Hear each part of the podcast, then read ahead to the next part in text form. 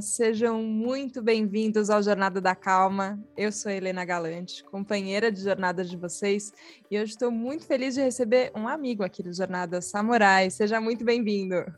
Olá, Helena, olá, ouvintes. É, Para mim é uma honra e um privilégio, um prazer estar aqui, porque eu sou ouvinte do Jornada da Calma, né? Então, para ser convidado a falar foi, foi muito especial para mim. Tô até um pouquinho nervoso aqui, mas Não, vamos, vamos ficar ficar calmo. nervoso, sem ficar nervoso, vamos com calma, vamos com calma. Vou contar que a primeira vez que a gente conversou faz tempo, na verdade eu nem lembro quando foi, mas pelo menos no final do ano passado, começo desse ano, foi para uma coluna a tal Felicidade da Vejinha que você está na mão. Que dia que foi? Vamos lá. 10 de março de 2021. 10 de março de 2021, eu, Helena Saiu Galante, essa coluna, né? Lá na boa, não estava na boa forma ainda, estava na Veja São Paulo. A gente conversou sobre felicidade, que é o tema da coluna Natal Felicidade, e você me falou uma quantidade de coisa incrível, maravilhosa, que eu falei, meu Deus do céu, como é que pode é, o caminho do, da pesquisa pelo corpo, de como a gente pode funcionar bem, de como a gente pode cuidar da nossa saúde, abrir tantos tantos bracinhos mesmo, assim, seguir por tantos caminhos. Depois, só para contextualizar todo mundo, eu mudei para Boa Forma, Samurai é colunista da Boa Forma, uma linda coluna treino 3D, sempre de terça-feira, lá na Boa Forma. Mas eu comecei a te ouvir cada vez mais, te ouvir falar sobre como a gente pode lidar com a gente, e eu fiquei com uma certeza de uma coisa que você escreve, que é a gente conhece muito pouco de um ser humano de como ele funciona. E mesmo das pessoas que a gente admira e gosta, né? Na verdade, você fala, cara, tem mais para conhecer, tem mais, tem mais, tem mais. E você trabalha com pessoas, é, ajudando pessoas em reabilitação, em performance. E eu fico pensando isso assim, não, não chega no fim do caminho nunca, né? Sempre tem mais para conhecer. Não, não chega. E acho que nem é a proposta chegar, né? É, porque quando você chegar, esse caminho vai se transformar de novo e vai ser criado um outro caminho. Essa é, essa é a nossa lógica. A monja fala muito, né? Nada é fixo, nada é permanente. Ainda mais a gente, o ser humano em si, que ele é rico de possibilidades. Se uma pedra não é fixa, não é permanente, você imagina um ser humano. A gente hoje, na humanidade, sei lá, tem quase 8 bilhões de pessoas, nenhuma é sequer parecida. Você já conviveu com um gêmeo idêntico, aquele que no primeiro momento você fala, não, essas pessoas são iguais. Mas passa cinco minutos você percebe que não são. E mesmo que essas pessoas fossem iguais, vamos imaginar que por alguma razão tivessem nascido duas pessoas iguais iguais, tudo dela igual. Elas iam viver experiências de vida diferentes. E porque elas iam viver experiências de vida diferentes, ao longo da jornada elas iam se transformar de forma diferente. Então, mesmo que por alguma razão do instante elas foram iguais, foi a única razão daquele instante que elas foram iguais. Nunca mais elas foram iguais na vida. E isso é ao mesmo tempo misterioso, isso é ao mesmo tempo mágico, mas também trabalhar com isso é, acaba sendo complexo para piorar essa complexidade, a gente sabe pouco sobre, até nós mesmos, quanto mais sobre o outro, né? E no olhar da ciência, inclusive, a própria ciência não sabe muito sobre o ser humano. Ela, a gente fala em função, vai, na parte da, das funções humanas, funções corporais, a, o, o, que, como realmente a gente funciona, com muita boa vontade a gente sabe 10%. E se a gente não sabe 10%, a matemática é bem clara, tem 90% que a gente não sabe. E aí a pessoa chega para mim aqui e fala: Olha, eu tô com dor nas costas, me ajuda a resolver. Se o cara que sabe muito não sabe 90%, esse BO vem jogado para mim agora, se vira. E aí eu falo: Esse filho também não é só meu, ele é seu. Porque por mais que eu entenda de movimento, eu vou entender lá meus 10%. Ainda assim, de você eu não entendo nada. E você é um ser único, especial, que surgiu aqui na minha frente com uma trajetória, com uma vida, com um pensamento, com um sentimento, com traumas, com manias, com prazeres completamente diferentes, singular. E essa construção tem que ser feita junto. Eu tenho que te ajudar e você tem que me ajudar. Mas no fundo a jornada é sua. Eu sou só um parceirinho ali que vou acompanhar você um pouquinho do tempo, mas você tem que assumir essa responsabilidade. Essa responsabilidade é sua e você vai entender qual é a sua, a sua efetiva jornada através agora dessa possibilidade, dessa lente que a gente chama do movimento tridimensional. Antes da gente explicar movimento tridimensional, você fala uma coisa isso, assim, a pessoa chega até mim com dor nas costas. É, e eu tenho um pouco essa sensação que às vezes a gente chega entregando o nosso sofrimento, assim, né? Assim, a, a nossa dificuldade. E eu já acho que é um passo grandioso quando a gente consegue entregar a dificuldade para alguém, né? E falar, ó, oh, tá doendo. É, que seja as costas ou meu coração, minha emoção. Eu estou passando por um momento de dificuldade e você pede ajuda é, nesse momento. Só que cuidar disso não significa pensar numa perfeição de corpo, que foi isso que eu fiquei bem impressionada quando você começou, quando a gente começou esse papo lá atrás, porque eu falei, ah, quando a gente está trabalhando, então a gente está falando que tudo vai ser perfeito, que vai ter uma forma perfeita, um funcionamento perfeito, uma ideia de certo muito clara na cabeça. E eu vejo que você não tem tanto uma ideia de um certo único, pelo menos. Como é que é aceitar essa essas variações, cada um é de um jeito, e ao mesmo tempo acolher a dor que a pessoa está sentindo e ajudá-la a não sentir mais, por exemplo. A gente falou que as pessoas são diferentes. Se as pessoas são diferentes para ter um certo perfeito, precisaria ter um gabarito, né? Esse aqui é o modelo perfeito e todos vamos direcionar para aquilo. Mas aquilo iria contra a própria natureza do ser humano. O ser humano que é singular e único, a gente estaria transformando tudo na mesma naquele modelo. Então, em última análise, a gente ia chegar todo mundo ser igual e perderia a maior riqueza do ser humano. E, nem é possível, nem é viável e não, e não é desejável. Seja você que gostaria de ser igual a todo mundo? Ninguém nem quer ser igual a todo mundo. Então não tem um modelo, não tem um modelo a seguir, não tem um caminho. E o ser humano, ele, ele, ele é de infinitas possibilidades. E se ele é infinitas possibilidades, não há perfeição e imperfeição. Há singularidades. Apenas isso, singularidades.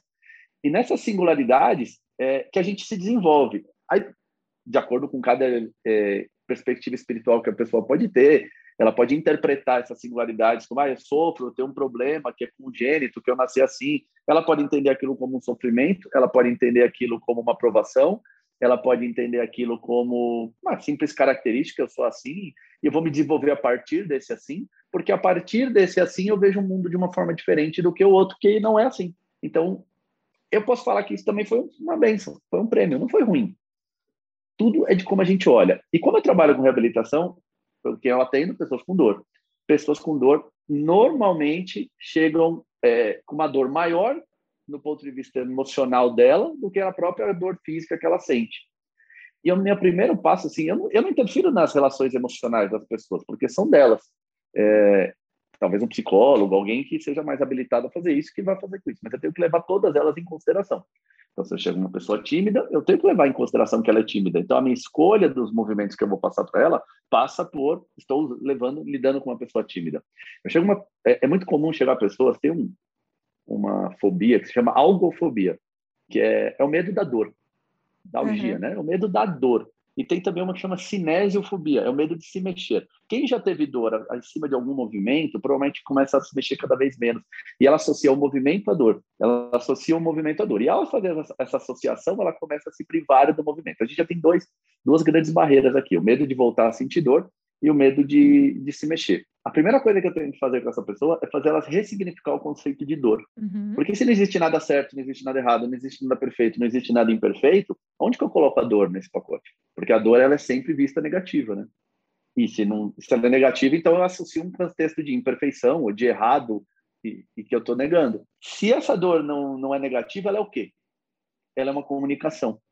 Então, se eu coloco a mão numa chapa quente, eu quero que a minha mão queime. Não que eu quero, porque eu coloquei de propósito. Eu coloquei sem querer. Parrei a mão lá, estou mexendo alguma coisa, coloquei a mão numa chapa quente. Se eu não sentisse dor nesse momento, e eu só daqui uns cinco minutos eu ia sentir o cheiro só, né? Nossa, que cheiro de carne queimada aqui. Quando eu ia ver, minha mão já estava destruída. Existe, inclusive, uma doença que as pessoas não sentem dor, e é horrível, porque ela pisa num prego, e esse prego fica no pé. Machuca. Uma semana, quando ela vai ver, o pé está altamente infeccionado, porque ela não sentiu o prego que entrou no pé. Então é muito perigoso não sentir dor. E quando você não sente, quando você tem a falta da dor, você vê o tamanho da bênção que é a dor. Então, a dor, primeira coisa, ela é só uma comunicação. Ela é uma comunicação do quê?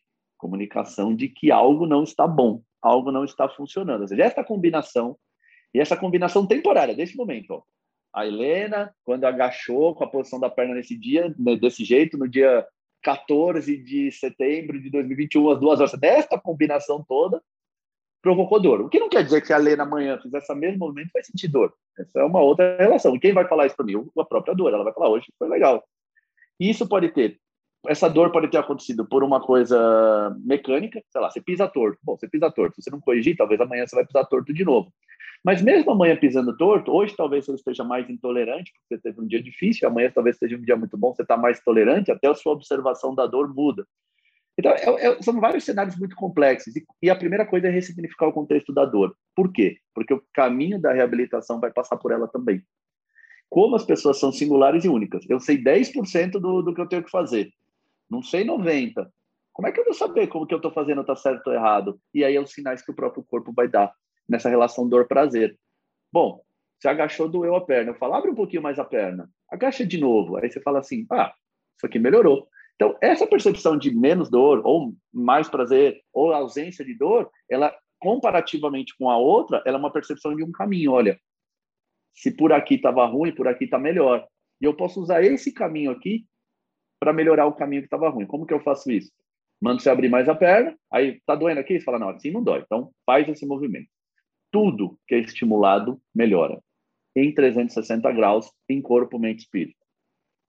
Ou seja, não melhora só o teu corpo que fez, melhora, por exemplo, a tua confiança. Opa, eu achei que eu não podia mais agachar, mas agora eu percebo que eu agacho sem dor, desse jeito.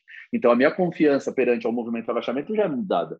A minha segurança, o meu controle. Agora eu posso treinar agachamento, porque eu não podia. Então, eu começo a desenvolver um controle sobre esse movimento, uma percepção sobre esse movimento, uma própria percepção em cima desse movimento. Que quando eu voltar para aquele outro que estava ruim, já veio com um ganho a mais. Eu já tenho coisas que eu não tinha antes. Da parte física, a mesma coisa. Eu agachei, tudo bem, em ângulos relativamente diferentes do pé, então ele não é exatamente o mesmo movimento, mas é um movimento muito próximo. Então o corpo aprende com um movimento muito próximo, coisas que ele vai usar naquele movimento. Aí depois a peça assim, ele não faz favor para mim, só fecha um pouco mais a perna e agacha. Ele fala, ah, aquela dor agora ou diminuiu, foi embora. Por quê? Porque eu trouxe recursos que o teu próprio corpo gerou e ele que me ensinou qual era o caminho para ele, porque eu podia pedir para outra pessoa fazer esse mesmo agachamento com a perna aberta e falar, nossa, assim piora assim tá horrível, porque são outras pessoas, outro contexto, outra lógica. Então, a nossa lógica é sempre achar um caminho onde o corpo vai me falar, tá muito bom. E como que ele fala isso? Na ausência de dor, e, e muito bom demais, é até no, no, prazer. Eu te dou três, quatro uhum. movimentos e um você fala assim, nossa, esse é tão gostoso.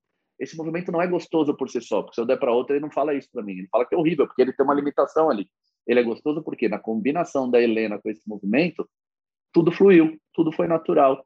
Então, essa, esse ressignificado da dor já muda. A pessoa já não se sente uma sofredora, uma infeliz, uma vítima, é, uma azarada. Pô, porque todo mundo está bem, só eu estou com dor. E é muito importante. E a primeira coisa que ela falou, eu quero me livrar da dor. Eu falei, eu não posso te entregar isso porque eu estaria te fazendo, trazendo um problema maior do que uma solução. Te livrar da dor, eu não posso. Mas eu posso colocar a dor para ser minha aliada, não minha, minha, não atrapalhar minha vida. E é tão legal essa análise, né? Que quando a gente interpreta a dor dessa forma, a gente começa, por exemplo, a usar menos remédio. Por quê? Porque se a dor é minha aliada, na minha aliada na, no sentido de me dizer que alguma coisa não está funcionando bem, se eu tomo um analgésico nessa hora, eu dou um cala-boca nessa dor. É como se eu tivesse com o meu carro com o motor fazendo barulho e, e eu aumento o rádio. Porque eu não vou, não quero ver esse barulho, barulho chato, deixa eu aumentar o rádio aqui. Se eu aumento o rádio, eu melhoro o problema do motor do carro. Alguma hora ele vai quebrar. E a gente não faz isso com o nosso carro porque o nosso carro a gente comprou.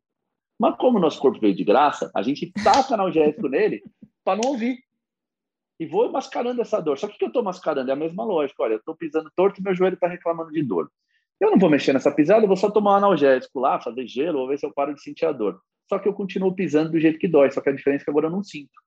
Quando esse efeito do analgésico passar, eu machuquei o meu joelho mais tempo, que eu não machucaria se eu tivesse sentido dor, eu teria aliviado, eu teria feito outra coisa, eu teria, teria mudado o meu movimento, eu teria não feito o que eu estava fazendo. E porque eu fiz, ele está pior do que ele estava antes do analgésico, e aí ele fica pior. E a pessoa, quando entende essa relação da dor com uma comunicação, como, e eu gosto de usar o nome Benson mesmo, porque dá uma ideia de, cara, é um privilégio ter dor, não é um, não é negativo ter dor. Porque eu não quero que ela se manifeste o tempo inteiro, mas eu quero que ela me avise, porque eu não tenho sensores aqui que me avisam. Olha, eu falo assim, o corpo não me manda um WhatsApp falando, olha, tá pisando torto, então o teu joelho está funcionando mal. Vendo meu, uh, que obrigado pelo recado, vou lá e arrumo. Não, ele me avisa através da dor, através do sentimento, do desconforto, da falta de controle. Eu, eu fico meio instável, sinto que eu vou cair. Opa, então ele está me falando, isso aqui não tá legal. E você arruma. Então tudo parte do, da, da percepção de que você tem uma máquina que é maravilhosa, é, é a máquina de maior tecnologia que já pisou nesse solo da, da, da superfície terrestre e que você tem que cuidar dela com carinho e interpretar as bênçãos que ela te traz, porque vai só do significado que você dá. É exatamente isso do significado. Eu pensei numa, numa dor que é, eu teve um momento que eu percebi que eu sentia a dor e junto com a dor eu senti o desespero de estar sentindo a dor. Não sei se é esse nome que você tinha falado antes, mas assim, ó, tinha uma agonia e uma e uma irritação e um meu Deus, o que eu vou fazer com isso? Que de repente, a hora que eu percebi que tinha que eu estava adicionando um desespero, eu falei, tá, o que está acontecendo? Tem uma dor? Então tá, então como é que eu cuido dessa dor?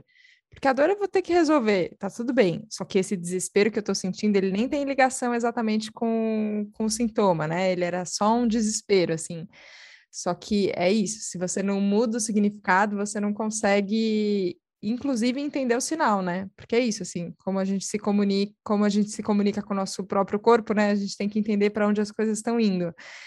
Só que é, acho que a gente vai pelo caminho do corpo físico, né? Mais denso aqui que a gente está vendo. Então, fala de pisada, de joelho, de costas, não sei o quê. Só que no treinamento tridimensional, você vai para mente e espírito junto também. E que às vezes eu acho é até uma, um, uma dificuldade que a gente tem, assim, de explicar do que, que a gente está falando quando a gente está falando de mente, por exemplo, do que, que a gente está falando quando a gente está falando de espírito. E isso eu não lembro se eu te perguntei. Como foi que você chegou no, é, na, na, trilogia da técnica? Como foi? É, ela nasce de uma frustração, né? É, é engraçado que ela nasce de uma frustração porque eu fiz faculdade, estudei na Universidade de São Paulo, fiz lá toda a minha formação, que deveria ser o melhor possível. E eu, eu e assim eu, eu, saí de lá um pouco frustrado, porque quase que não existia o ser humano ali. Existe a bunda, existe o, a perna, existe o peito, existe o abdômen, mas o ser humano ele quase que ele não está lá. E quando você, você quer saber o que é um ser humano sem corpo e mente, é, sem mente e espírito, vai lá na aula de anatomia, você vai ver. É um corpo ali, frio, em cima de uma mesa. Aquele é o ser humano sem mente e espírito. Não é com aquilo que eu trabalho. Pessoas aqui, quando cruzam essa porta, eu não sei como elas vão chegar. E elas vão chegar de algum jeito. Pode chegar, pode ser bom, pode ser ruim, ela pode trazer os problemas dela, ou ela pode estar com os problemas dela equacionado, ela traz a tolerância ou a intolerância, ela vai trazer várias coisas para dentro do ambiente. Então, esse ambiente, ele, ele, eu acho que assim, primeiro que, como a gente não sabe exatamente qual que é o ideal, eu acho que é tudo que a gente entender que buscou uma evolução para a gente funciona bem. Então, tudo pode ser um caminho de evolução. Você pode ser um caixa de banco e, e, e aquilo ser um caminho de evolução para você. Você pode ser um, um faxineiro ali, um, um gari limpando rua e, e, aquilo fazer daquilo uma evolução. E você pode fazer uma atividade física e fazer daquilo uma evolução. E você não precisa escolher uma única coisa. Se você se desprender, se você realmente vivenciar com presença tudo que você está fazendo, tudo pode ser um, um, modelo de transformação. Eu costumo dizer que eu uso o jiu-jitsu para mim como um modelo de transformação. E a maioria das pessoas acha que é só luta, só porrada, só briga. E eu uso como modelo de evolução espiritual, que me ensinou muita coisa. Então, acho que o jiu-jitsu ele pode até ser uma boa analogia para explicar onde entra a mente, onde entra o espírito. Quando eu estou lutando jiu-jitsu, eu estou usando meu corpo. Meu corpo é minha ferramenta. Só que eu tenho um adversário que também está usando o corpo dele e que está tentando evitar todos os golpes que eu estou fazendo. Aonde está parte da mente aqui? Eu vou ter que criar estratégias para driblar esse obstáculo que ele está me colocando, é, interpretar a minha dança com ele, assim, o meu jogo com ele, porque eu, eu, eu faço uma ação, ele faz uma reação, eu faço outra ação, ele faz outra reação. Eu, acho que o jiu é até uma coisa de nerd, porque ele parece muito xadrez nesse sentido, de, de, de, interpretar as milhões de variáveis que podem existir. Então, tem uma mente aqui que está orquestrando isso o tempo inteiro. Só que tem um sentimento também. Quando você está lutando com alguém, o cara quer te matar. E isso, isso pesa em você. Eu joguei handball 20 anos federação, e assim, eu nunca tive medo de entrar numa quadra para jogar handball. Por quê? Porque o que o cara queria fazer em mim era um gol. Por mais que seja frustrante tomar um gol, eu, tudo bem, eu volto igualzinho para casa. Só um gol. A hora que o cara me dá um golpe, se eu caio de mau jeito, eu posso morrer. Eu posso quebrar o pescoço. É, a, a próprio golpe em si é, é, é, quebrar meu braço, é quebrar meu joelho, é, é me estrangular. Estrangular, é, se eu não bato, apaga, você desmaia. E você não sabe como volta também, né? Então você vai, você entra num campeonato de jiu-jitsu, você assina um monte de papel assim escrito ó, em caso de morte, em caso de invalidez, em caso de invalidez permanente, em caso de você está isentando a organização de tudo isso. Poxa, eu nunca precisei assinar isso para jogar handball. Então é diferente a sua relação. E, e, o teu emocional pesa muito. Você, a hora que você olha para um cara que vai lutar num, num campeonato mundial, estou em Las Vegas, campeonato mundial, eu olho para um cara que vai lutar, para mim parece que ele tem o dobro do meu tamanho. E como nós temos a mesma categoria de peso, ele não tem. Depois eu vejo no vídeo, às vezes ele é maior, ele é menor que eu. mas o meu emocional ali, o coração na boca, aquela mão gelada, você olha para aquilo, então esse é um fator emocional da luta. Qualquer um dos três que não estiver equacionado ali é um fator de derrota para você na luta. E o mais tranquilo de lidar é o corpo. O corpo é fácil, lidar com, com as emoções é muito difícil. E as emoções impactam o corpo. E de todas as formas. Pode, eu, eu, fiz uma luta uma vez. No mesmo dia eu lutei com o mesmo cara duas vezes. A primeira vez eu entrei com puta medo. E aí eu tomei um pau do cara lá. Só que quando eu fui cumprimentar ele na hora de ir embora, ele não me cumprimentou, ele pegou minha mão de qualquer jeito, assim, meio que me deu uma desprezada. E aí tem uma no, no jiu-jitsu, se você vai para o pódio, você pode lutar um segundo campeonato que é só entre os medalhistas das categorias, mas é sem categoria de peso. Então vai todo mundo do levinho ao mais pesado no mesmo campeonato e é o campeonato de maior prestígio. Quando eu estava em terceiro lugar, a luta que eu perdi numa semifinal, eu podia lutar. E calhou do destino de eu lutar exatamente com esse cara na minha primeira luta, no absoluto. Uhum. Eu estava com tanto raiva, tanta raiva que ele não me cumprimentou, que uma hora depois eu estava matando o cara que tinha me, me espancado. O que, que mudou? Eu, eu fui virei um melhor lutador de, em uma hora? De jeito nenhum. Minha relação emocional com a luta era outra. Uma estava com medo, a outra estava com sangue nos olhos. Estava com a fera solta. A única diferença entre um. Então, impacta muito. Se você pegar uma pessoa caminhando e falar para ela, olha, caminha. Agora caminha, imagina que essa pessoa está com frio, muito frio. Ela já mudou a, a, a, caminhada dela. Não é a mesma. Agora imagina que ela está com muito calor, é exatamente o contrário. Ela já mudou a caminhada dela. Imagina que ela está com muita raiva, ela quer quebrar a cara de alguém. Agora imagina o contrário, ela está com muito medo. Alguém está vindo quebrar a cara dela, ao contrário. Ou ela está entrando num lugar que ela não tem muita confiança. Eu só estou falando de caminhada do ponto de vista físico. Mas a, o fator emocional mudou o físico. E se o fator emocional mudou o físico, ele diz para mim que há uma comunicação. E se há uma comunicação, toda comunicação é uma comunicação de duas vias. Existe interpretação dos dois lados. Então, o físico muda o emocional também. E quando eu aprendi isso, eu falei, peraí. E a gente percebe, se você melhora a sua respiração, seu medo vai embora. Então, foi uma Sim. respiração que interferiu no meu emocional. Então, se eu começo, eu estou tenso, eu estou tenso com medo, então o meu corpo está respondendo que está tenso. Eu olho para o meu corpo tensionado, eu começo a relaxar. Eu, eu forço esse relaxamento consciente, aí o mental está trabalhando, ó. Mas esse relaxamento consciente que eu trouxe para mim melhora minha respiração, começa a me soltar o corpo, eu vou melhorando o meu emocional. Aquele medo que eu estava começa a ir embora também. Vai se transformando por uma ativação, por uma coragem. E, e essa relação corpo-mente-espírito, é completamente indissociável. Essa é a nossa natureza. Não fui eu que escolhi como isso é. Mas quando eu quero trabalhar com isso, eu tenho que olhar isso como ele é e a partir de como ele é, eu vou eu, eu só posso interferir nele dessa maneira. Qualquer outra forma que eu interferir nele, ela, ela é artificial ou ela é incompleta e ela não vai produzir evolução de forma artificial ou completa. Eu tenho que entrar nessa natureza e a partir dessa natureza como eu dou o próximo passo, não um passo de 100 passos, o próximo mesmo. Só vale o próximo. E se eu só olho para o próximo, todo mundo é reabilitável por natureza, porque você sempre pode melhorar alguma coisa em corpo, mente, espírito, e tudo que você melhorar em corpo, mente, espírito te gera mais autonomia. Se te gera mais autonomia, te gera melhor qualidade de vida. Essa é a nossa interpretação. Agora, como a pergunta não era nada a ver com isso, eu já dei uma explicação do que é, mas não de como chegou. Quando eu comecei a trabalhar, não tinha nada disso. Eu tinha que seguir protocolos, assim, mais ou menos todo mundo dava o mesmo treino. Se eu desse aula para um senhor de 80 anos e um senhor e um rapaz de 18, era basicamente a mesma lógica de pensamento. Se fosse uma gestante também, a única coisa que às vezes a gente fazia era dar menos algumas coisas, vai tirando. E a gestante ela não precisa ser tirada de coisas, ela só tem estímulos que tem a ver com ela. Não é eliminação de coisas, é outra coisa. E eu falei, isso aqui não faz sentido, isso aqui não existe. Estão é, tratando tudo como se fosse uma máquina, como se tudo fosse, todo mundo fosse igual. E aquilo não me fazia sentido, até que algumas eu fui estudar fora e conheci um cara muito legal, o Gary Gray, morei na casa dele e tal, e, e ele é o cara que é conhecido como pai do movimento. Foi esse cara lá nos anos 70, lá atrás, ele enxergou isso primeiro, falou, cara, isso aqui não pode ser assim. Se não é assim, então como é que é? E aí ele começou a reescrever. Bom, vamos colocar esse ser humano na parada, vamos colocar esse é, é, o mundo como ele é, as forças físicas do mundo, elas, elas atuam na gente, elas influenciam a gente. Se eu estou andando, acontece uma coisa, se eu estiver andando na água, é diferente minha caminhada. Então, significa que teve elementos externos ali que impactam. Se eu estou é, subindo é de um jeito, se eu estou descendo é de outro. Ou seja, a, a, física, a natureza, ela, ela influencia a minha, minha forma de me movimentar. E tudo isso aí não está nos livros de fisiologia, ainda não está até hoje, não está nos livros de biomecânica, mas está na natureza, está no nosso mundo. Nosso mundo é assim, é claro perceber. Tudo isso que eu falei aqui, o, mais leigo dos leigos vai falar, é verdade, quando eu estou com raiva eu ando de um jeito, quando eu estou com medo eu ando de outro. mas isso não está no livro de fisiologia. Então a gente foi eh, estudando e interpretando isso. E qual que são os nossos as nossas relações quando a gente parte para disso? Quais são o nosso alvo, o nosso drive? O que que nos orienta? Nos orienta a, o relacionamento com o outro ser. É como se eu usasse uma fórmula de casamento. Olha, eu casei uma vez, agora eu vou casar com uma outra. Então eu tenho que fazer tudo que eu fiz com outra pessoa. É bizarro isso, né? Obviamente uhum. isso não vai dar certo. Então, a minha relação é a mesma coisa.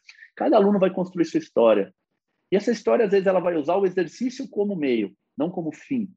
Então, a pessoa não vem aqui para fazer exercício, ela vem aqui para usar do conhecimento maior que ela passa a ter do corpo dela para proporcionar para ela mais condições de qualidade de vida, de autonomia, de liberdade, para que ela possa desfrutar a vida dela melhor, conseguir fazer o que ela quer, ter mais condições de, ser, de evoluir. E nesse caso, ele passa a ser uma evolução. Ele passa a ser um caminho de evolução.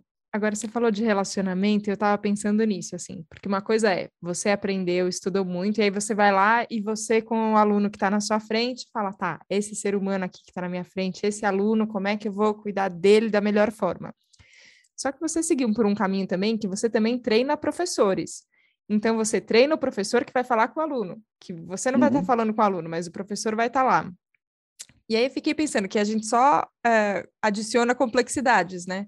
Porque aí tem todo professor com tudo que ele sente, com tudo que ele pensa, com tudo que ele tá, com toda a história, com toda a bagagem, onde ele já estudou, o que, que ele já viu, que já deu certo, não deu certo. É quase como se todo mundo fosse traumatizado do primeiro casamento, assim, que não deu muito bem, e você está tentando o segundo.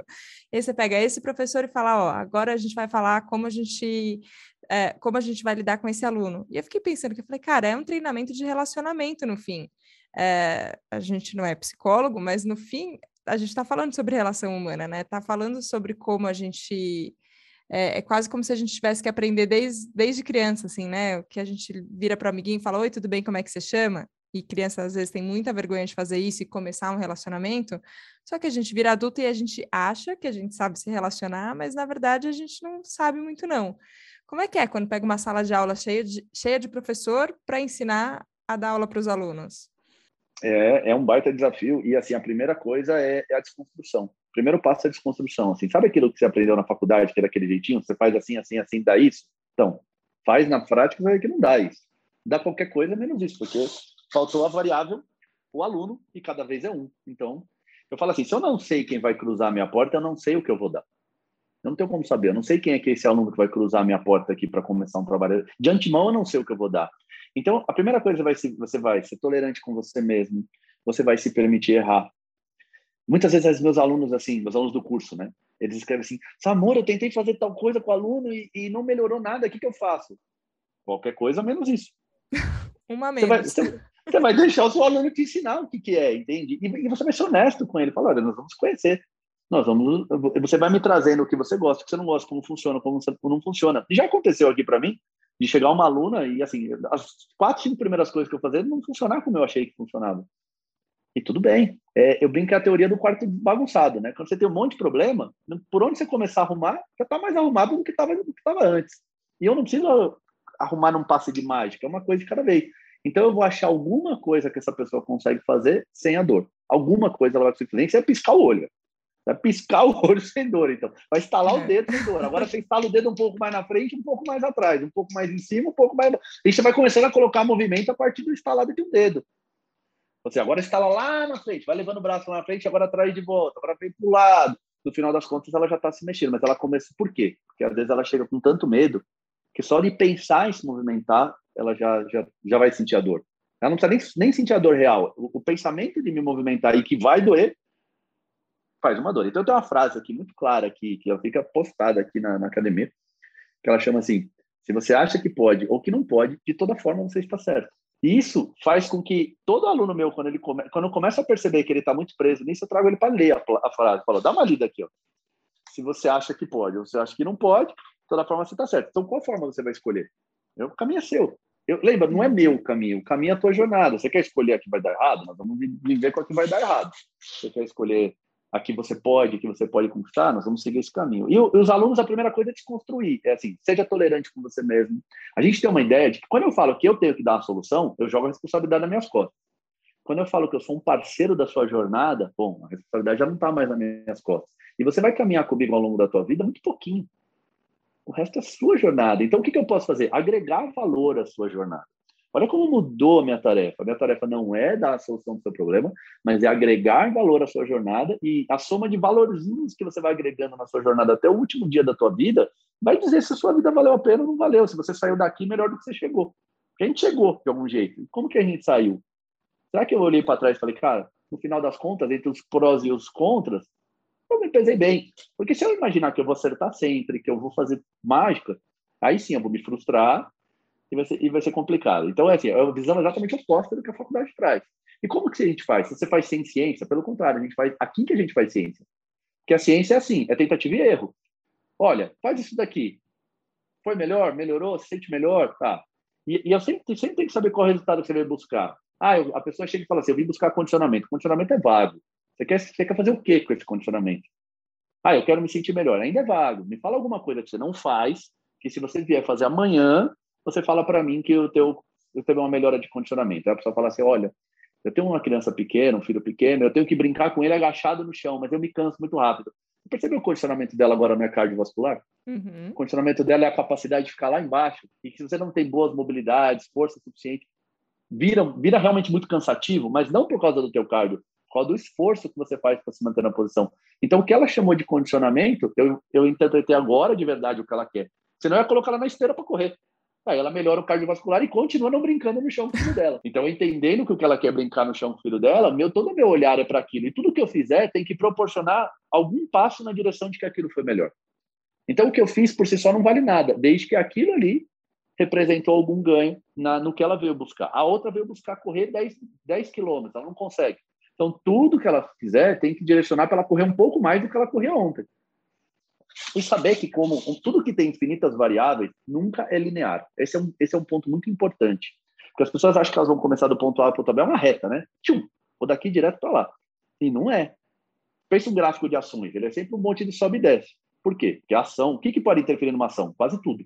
Ah, o presidente deu um discurso ruim, a ação cai. Ou é, teve um aumento do imposto, não sei o quê, a ação cai. Aí fez uma obra, não sei onde, a ação sobe. E por aí vai. Achou uma jazida e não sei aonde, a ação sobe. Ah, fundou um navio, ação cai. Fizeram um protesto. Então, se tem tantas variáveis que pode mexer, isso nunca vai ser uma reta. A tua reabilitação é a mesma coisa. Se você acorda em mau humor, tuas costas dói mais. Se acorda de bom humor, ela melhora. Se você comer um negócio que te fez mal, você vai sentir mal-estar, talvez você sinta mais dor. Ah, você brigou com, com o seu parceiro? Bom, então, se tem tanta variável assim, nunca vai ser linear. Ah, esfriou. Você não tem como controlar o frio. Esfriou, tuas costas doeu mais. Então, aceita que o teu caminho ele é de altos e baixos, subidas e descidas, mas desde que a sua tendência seja para cima. Seja, entre os altos e baixos, se eu traçar uma linha média ali entre esses pontos, no final das contas, sempre eu estou progredindo. E essa é a natureza da nossa vida, não é a natureza do meu treino. Se você olhar para tua trás, sua vida foi assim. Sim. Eu não sei como foi sua vida, mas tenho certeza que ela foi assim. Teve momentos altos, momentos baixos, mas no final você olha para trás satisfeita se você estiver na média caminhando ou insatisfeita se na média tomar indo ferrando. Agora, eu fiquei com uma coisa na cabeça, acho que tem a ver com essa frase que você manda os alunos lerem, eu acho que eu vou anotar ela por aqui para dar uma lida de vez em quando. Se você acha que pode, se acha que você não pode, de qualquer jeito você está certo. É, que eu, fisicamente, eu, eu olho assim e falo, ah, não estou lidando com nenhuma dor física, não, acho que está tudo bem, acho que está tudo certo. Mas tem horas que eu penso e falo, eu acho que o meu corpo tem limites que eu não sei se ele tem de verdade ou se sou eu que acho que ele tem. E às vezes eu falo, isso tem a ver com o meu corpo, isso tem a ver com a minha mente, tem a ver com o meu espírito. Tem horas que eu acho e falo assim, é, é o raio da historinha da caixa, assim, sabe? Que a gente fala, ah, tem que sair da caixa, sair da caixa, virou uma expressão que dá até raiva de ouvir, porque você fala que expressão batida do caramba, enfim. Mas tem horas que eu olho para mim e eu falo, cara, eu acho que talvez eu consiga ir até aqui, mas talvez não. Talvez se eu me dispor, dá para ir daqui até aqui mais 20, mais 30, mais 40, mais 50, dá para ir muito mais. É, só que eu tenho tentado, e eu acho que isso tem a ver com a jornada da calma também, sempre equilibrar.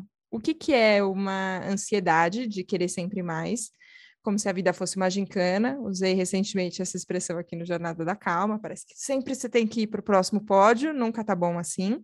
Ou o que, que é uma acomodação? Que eu acho que tem a ver com uma coisa que você falou sobre passividade, às vezes, é, que isso também tem, tem uma questão que Você vai se acomodando, vai falar, ah, tá bom assim, ah, não tá ruim, mas também não tá ótimo, mas também tá tudo certo. É, quando você está falando de performance. Aí pode ser alta performance de um atleta, ou pode ser só uma pessoa normal, eu aqui comum, ah, mas eu quero performar um pouco mais. Como a gente sabe o que, que é o nosso limite ou o que, que é a gente achando que é o nosso limite? Não sei se tem resposta para isso, mas eu queria te ouvir falar sobre. É, é uma resposta difícil mesmo, porque você precisaria conhecer o todo para saber onde está o limite, né? Mas o, o, que a minha experiência mostra é que é como entrar duas vezes no mesmo rio, né? Nunca vai ser igual. Você é diferente, o rio é diferente. Então, mesmo que você repita uma operação amanhã igualzinho que você fez ontem, não quer dizer que você está estagnado, porque já é outra experiência, sabe? E, e, assim, nós estamos falando de uma coisa que ela é de infinitas possibilidades. Então, na definição de algo de infinitas possibilidades, deixa o limite para fora. O limite não cabe aqui. Porque você, você pode se experimentar de diversas formas. É assim, eu já lutando, eu já lutei com 40 graus de febre. O resultado, em teoria, foi o mesmo. Mas a minha percepção, a minha, meu entendimento, eu antes de começar achei que não ia dar conta. E assim, entre, entre um intervalo de uma luta e outra, você faz três, quatro, cinco lutas num campeonato. Entre uma luta e outra, eu desabava no chão e falava, a próxima não vai dar. Eu falava para o treinador, eu acho que a próxima eu não consigo. No final das contas, eu fui campeão. Foi diferente de quando eu ganhei tudo? Foi. O resultado é o mesmo, a medalha é a mesma, mas a, a, o que isso me ensina no fator o quanto eu sou capaz não é a mesma coisa. Então, assim, teve aprendizado, evoluir na minha performance. Eu falo, cara, eu consegui apesar da diversidade. Foi um aprendizado que eu não tinha quando eu não tinha a diversidade da saúde. Então, sempre há um espaço para um aprendizado novo. Tem aquele, aquele rapaz lá que sai dando palestra no mundo, que não tem braço, não tem perna, e ele surfa, ele é casado, ele tem filho, ele viaja o mundo inteiro para convencer a você que tem tudo, fazer um pouquinho mais. Se, se aquele cara fala para mim que não existe limite, como é que eu posso falar que eu tenho limite? Não há possibilidade de eu falar que eu tenho. O limite é você que põe. É claro que assim, Cara, para mim tá bom isso aqui, olha só, que experiência que eu quero com o meu corpo nesta área aqui, ó, do voleibol. É isso, é conseguir jogar legal. Não quero ir para a Olimpíada com ela, não, tudo bem. E tudo bem também, pode ser que você também não vá. É, agora, você de antemão colocar um limite, é um limite que você colocou. Você não precisa. Agora, para tudo que você quiser buscar na sua vida, você tem um preço a pagar. E aí você pode saber se você quer esse preço ou você não quer esse preço esse preço também vai me tirar oportunidades em outras áreas da minha vida. Então, vamos dar um exemplo. Você quer ser um atleta de Olimpíada? Legal. Acabou balada, né? Acabou álcool, acabou churrasco, acabou pão, acabou não sei o quê. Isso vai te tirar socialização, vai te tirar conversas que vão te enriquecer em outros campos da sua vida, é, amizades que você vai vai tirar outras coisas, mas vai te proporcionar outras coisas. A gente não abraça o mundo. E a gente não abraça o mundo, mas a gente pode abraçar um caminho e explorar esse caminho ao limite da nossa transformação nele. E toda transformação ela é infinita. Não tem uma hora, agora não me transformo mais. Então, hoje não siga. Vai chegar uma hora, pode ser que você fale assim: olha, aconteceu comigo o handball.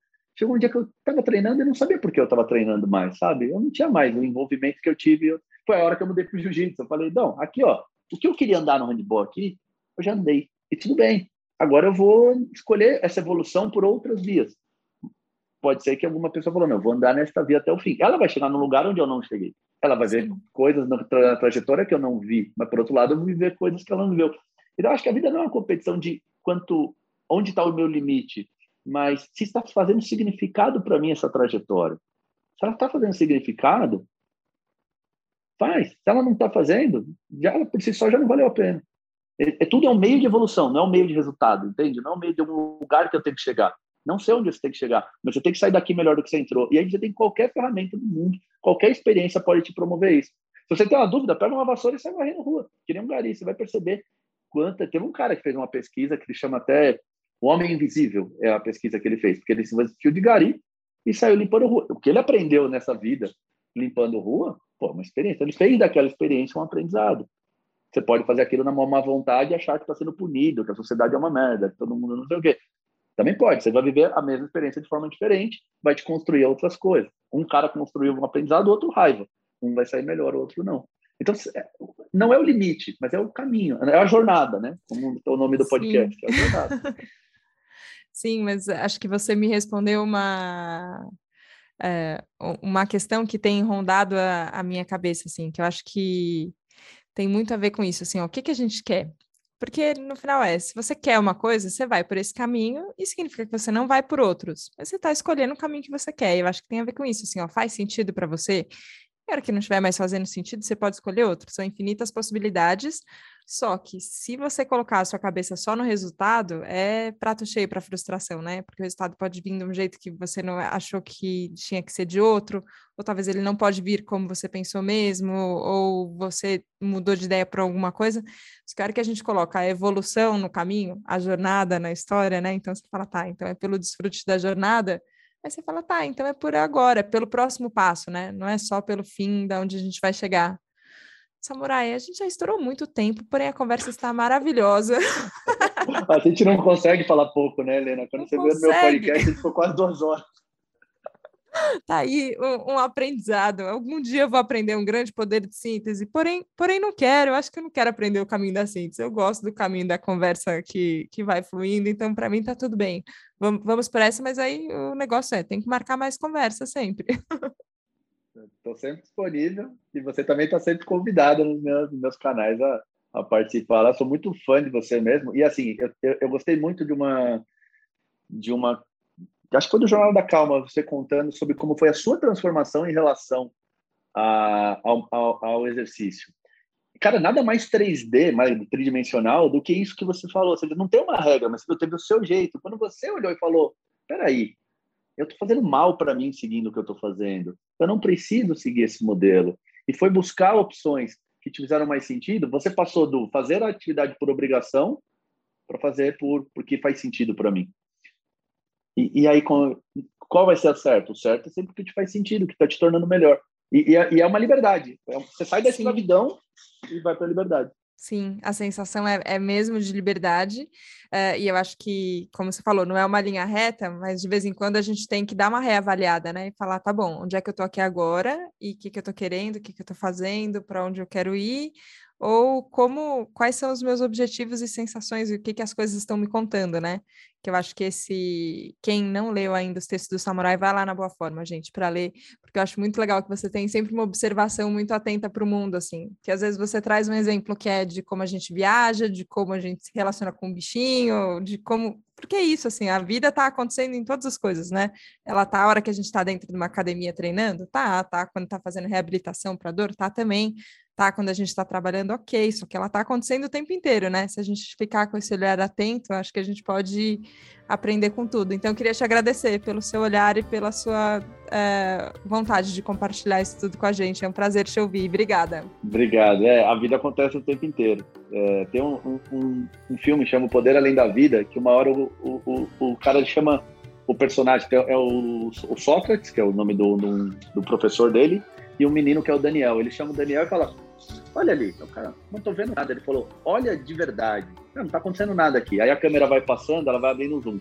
Aí tem uma, uma, uma abelha polinizando uma planta, tem um cachorro brincando com uma água, tem um casal de namorados beijando, tem três, quatro pessoas indo. Ele fala: Tá acontecendo infinitas coisas. Só que você tá tão fechado que você não enxerga. E acho que esse é o recado final aí da, da nossa. A vida é assim. Nossa. Sim, que a gente consiga enxergar, ouvir, ah, já que o podcast vem pelo som, então que, que esse sentido do, uh, da audição faça a gente abrir mais os olhos e ver mais coisas. Samura, obrigada mesmo. Espero Obrigado. que seja o primeiro de muitos papos. Obrigada a você que nos acompanhou hoje aqui no Jornada da Calma. Espero que você saia com muita vontade de olhar para a vida e aproveitar tudo que tem de gostoso. E obrigada por estar aqui junto com a gente, fazer parte da minha jornada, da nossa jornada. A gente se vê na próxima segunda, no próximo Jornada da Calma. Um beijo. Tchau, tchau.